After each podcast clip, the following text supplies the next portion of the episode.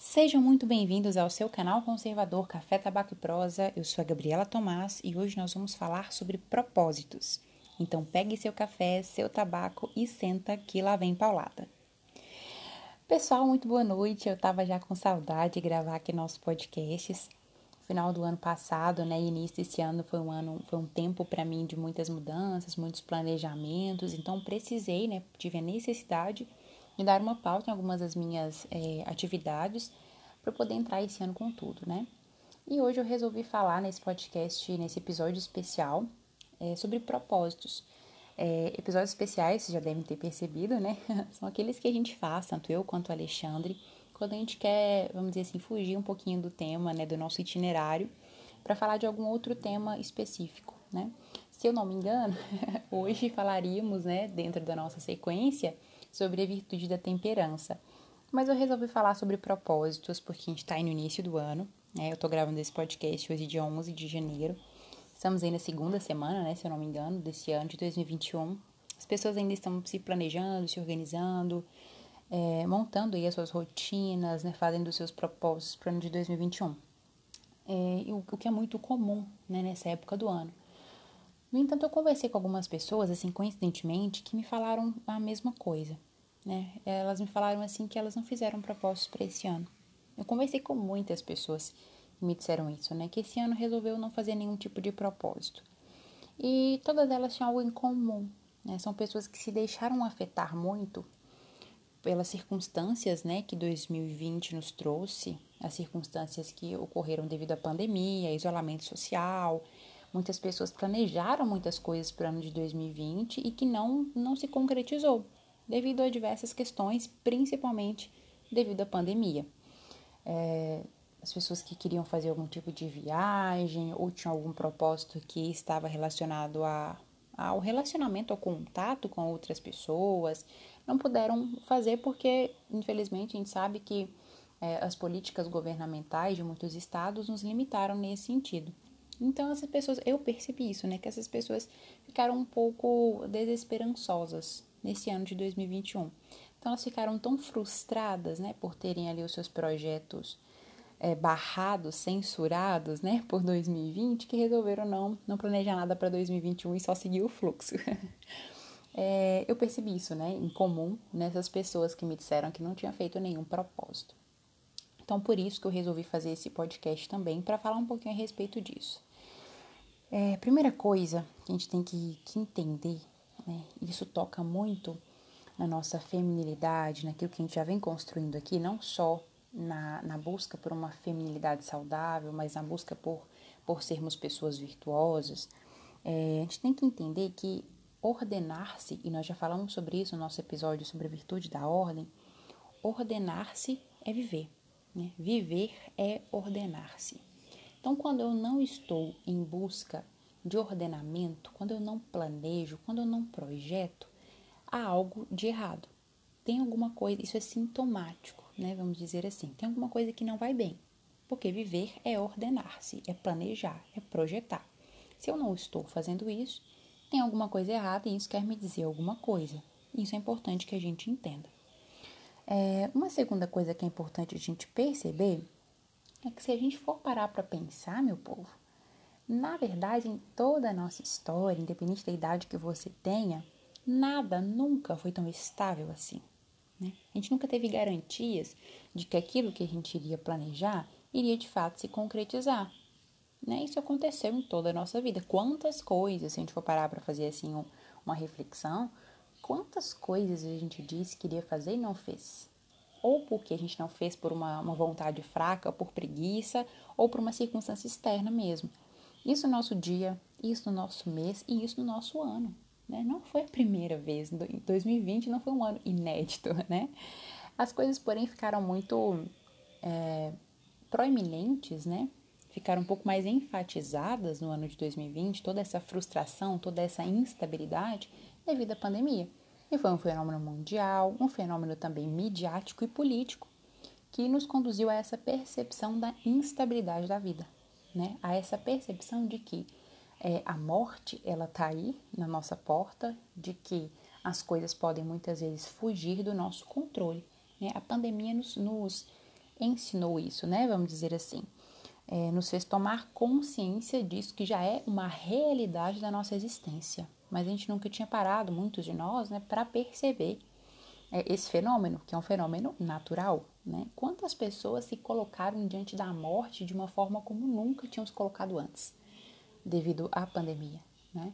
Por medo, por é, um assombro, né, vamos dizer assim, que foi feito aqui no nosso país e no mundo, principalmente ocasionado pela mídia. Né? Quantas pessoas se depararam com a realidade da morte, com a realidade da dor, da doença, do luto, de uma forma que antes não tinham parado para poder refletir, para poder se deparar, para poder tomar consciência.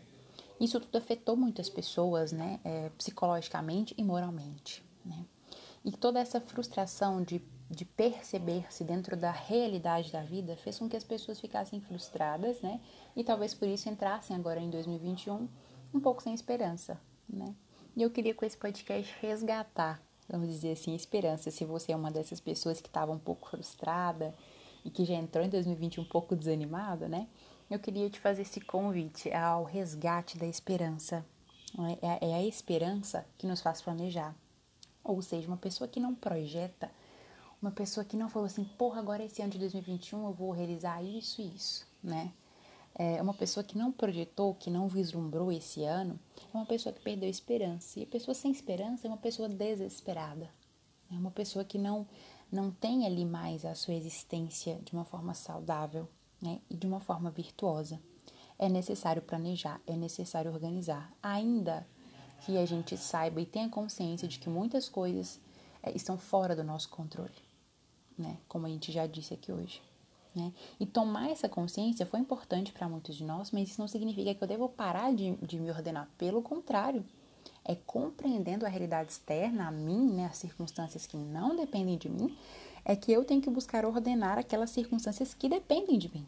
Eu tenho que buscar ordenar minha vontade, que eu tenho que buscar é, tornar-me uma pessoa mais virtuosa, que eu tenho que praticar hábitos que são bons e que me levam para o bem, como a gente já falou aqui, esse é o próprio conceito mesmo de virtude, né? É, esse é o propósito, o propósito que nós temos que fazer nesse ano de 2021 e em todos os anos, né? Esse é o propósito que vale a pena ser feito. Porque certas coisas, de fato, é, por mais que a gente planeje, não vão se concretizar. Mas existem algumas coisas que, de certa forma, dependem de mim para se realizar, ou dependem da graça de Deus, como a gente já disse. E esse propósito é a virtude. Em tempo algum, independente de pandemia, e independente da morte, inclusive, né? E inclusive por causa da morte, né? Se é que, que me entendem, é, é que eu devo, devo mesmo me ordenar e buscar ser uma pessoa virtuosa. Esse é o propósito que vale a pena ser vivido, porque pode vir doença, pode vir pandemia, pode vir o que for. É isso ninguém vai me tirar. É a única coisa que ninguém vai me tirar. A busca é pelo aperfeiçoamento daquilo que eu sou, independente daquilo que eu faço, né? Independente se eu cumprir é, aquela viagem que eu falei que ia fazer, independente se eu realizei aquele meu propósito X, né? Existem certas coisas que não ninguém pode nos tirar. E é dessas coisas que eu tô falando aqui. É isso que eu chamo de esperança e é isso que eu chamo de propósitos reais, né? Propósitos que valem a pena ser vividos.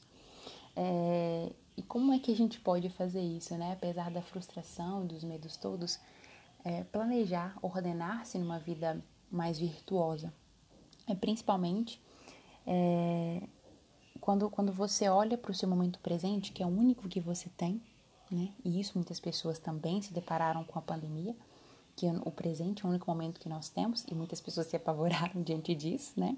Mas é quando eu, eu olho para o meu presente e o vivo intensamente.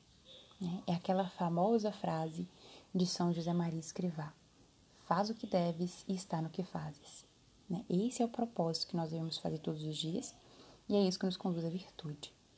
Fazer o que deve ser feito e estar presente enquanto eu executo aquilo que eu tenho que fazer. Que é aquilo que a gente já falou também em outros momentos. É aquilo que eu falo muito também lá no meu Instagram. Se eu estou aqui agora gravando esse podcast, é o que eu tenho que fazer. Isso aqui é meu dever. Né? Eu vim aqui gravar livremente. Eu peguei o meu celular, eu abri o meu aplicativo e estou aqui gravando podcast. Eu estou completamente presente nisso aqui, porque isso aqui é a única coisa que existe para mim agora. Aquilo que eu fiz, né, alguns minutos atrás, ou aquilo que eu vou fazer assim que eu encerrar aqui essa gravação, não interessa, não existe. Não existe. São fatos do real, mas não existe nesse momento. Nesse momento só existe eu aqui gravando esse podcast. Então eu tenho que estar completamente presente, porque é a única coisa que eu tenho, né? Nós só temos agora e a hora da nossa morte. Né? A gente também já falou sobre isso. É uma reflexão que, que, que eu ouvi do, do psiquiatra Ítalo Marcilli, né? Nós só temos agora e a hora da nossa morte. Então, o, o primeiro passo, né, para fazer esse propósito de esperança e de buscar nos ordenar, de, de buscar sermos pessoas virtuosas, que é a única coisa que ninguém nos tira, é o cumprimento do dever, né, o cumprimento do meu dever. E aqui entra um outro ponto, que quando a gente fala de planejamento, de propósito, de ano novo, a gente sempre toca nesse ponto, né, que é a rotina. Quantas pessoas falam, ai, mas eu não consigo cumprir uma rotina. Eu até escrevo às vezes, monto todo o meu horário, meu itinerário daquele dia, da minha semana, do meu mês. Eu comprei um plano, ele tô me organizando, mas eu não consigo cumprir a porra da rotina que eu criei para mim, né? Mas é justamente por isso, existem dois fatores, né? Esses fatores externos, que a gente já comentou, né, que é, nos atingiram muito em 2020, e existem fatores internos, a minha inconstância, a minha preguiça, a minha vontade fraca, existe tudo isso também, né? Mas quando se fala de rotina, por que que muitas vezes é, eu não consigo cumprir? Porque muitas vezes essa rotina ela não está direcionada para o cumprimento daquilo que de fato é o meu dever. Às vezes eu quero ter uma rotina para ter uma rotina, mas a rotina é um meio e não um fim em si mesma, não é uma finalidade. Né? Ter uma rotina não é mérito de ninguém, né? Às vezes a gente fica vendo as pessoas muito produtivas, às vezes falam sobre produtividade no Instagram, a gente fica vendo as rotinas dessas pessoas, mas a rotina é um meio. Né? Se a rotina não é tratada como um meio para se chegar a um fim, tá errado. Porque a rotina não é uma finalidade em si mesma, é uma ferramenta que eu utilizo para me ordenar para alcançar o fim, que é o cumprimento do meu dever. Então, mais importante do que uma rotina é cumprir o dever. E muitas vezes eu só não cumpro essa rotina que eu tanto estabeleço porque na verdade eu não estou fazendo aquilo que é meu dever. Muitas vezes eu estou fugindo, eu estou inventando um monte de outras coisinhas, né, colocando um monte de coisa para eu fazer e na verdade aquilo é uma fuga. Né? Enquanto eu estou ali fazendo aquele monte de coisinhas que eu gostaria de fazer, que eu coloco no papel que quero fazer, eu não estou cumprindo aquilo que realmente importa. Né? Se eu fizer no meu dia inteiro uma única coisa que de fato foi ali o cumprimento do meu dever, se eu de fato me coloquei a serviço de alguém, se de fato eu me coloquei a serviço da caridade, que é o nosso dever mais alto, né? Já valeu. Uma única coisa. Né? Não preciso fazer mil coisinhas durante meu dia, ter um dia cheio, porque muitas vezes isso é uma forma de preguiça. A gente vai falar disso aqui depois, quando a gente entrar mais propriamente nos vícios, né? Nos vícios capitais, mas a preguiça ela se manifesta dessas duas formas. Existe aquela preguiça onde eu não faço nada, né, que muitas vezes a gente chama de procrastinação, que é quando eu tenho uma, uma certa tristeza diante do esforço, eu não quero me esforçar e eu não faço nada. Né? Aí eu deito, eu fico enrolando, eu entro no Instagram, na rede social, enfim. Aí eu me perco no tempo. Quando eu vejo, passou todo o meu dia, eu não fiz porra nenhuma, né? E tem aquela outra preguiça, que é aquela preguiça das pessoas muito ativas, né? Que fazem um monte de coisinha durante o dia e faz um monte de coisa, mas não faz nada. Sabe? Que aquilo que ela deveria fazer de fato ela não fez fez um monte de coisa, correu, cansou, mas aquilo que era de fato a, a, o que a natureza dela a convidava a fazer, ela não fez, né? Seja fazer um trabalho com diligência, um trabalho bem feito, com início, meio e fim, porque a gente tem que acabar aquilo que a gente começa, seja fazer é, as suas práticas espirituais, porque a vida é ação e ela também é contemplação. Então eu não posso ficar sempre na ação, sempre no ativismo, Senão eu caio nessa, nessa outra forma de preguiça que muitas vezes a gente não para para pensar sobre ela. A gente vê sempre a preguiça como não fazer nada, como procrastinação. Mas existe essa preguiça ativista, né? Então eu preciso também dos meus momentos de contemplação, do exercício da minha espiritualidade, né? Do meu descanso, como a gente falou também no, no podcast sobre a ordem, sobre a constância também, a necessidade do descanso como parte da minha rotina para o melhor cumprimento do, do dever, né? descansar bem para trabalhar bem. Então é necessário que a gente pense sobre todas essas coisas para que a gente possa então fazer propósitos saudáveis, propósitos que de fato valem a pena ser propósitos, né? de, de fato valem a pena ser vividos. Né? Esse é um ano que de fato vale a pena ser vivido. Um ano e uma vida onde eu busco o meu aperfeiçoamento, onde eu quero ser uma pessoa virtuosa, onde eu quero fazer o bem, onde eu quero fazer caridade, onde eu quero cumprir os meus deveres, estando naquilo que eu devo fazer, fazendo o que eu devo e estando presente naquele momento com intensidade, né? Então, como eu falei, não adianta a gente fazer muitas metas, né? Ter um ano ativista, ter um ano produtivo, isso interessa muito. Né? Interessa de fato, na verdade, o amor com que nós fazemos as coisas e a qualidade do tempo que a gente emprega estando presente naquilo que a gente se propõe a fazer. Né?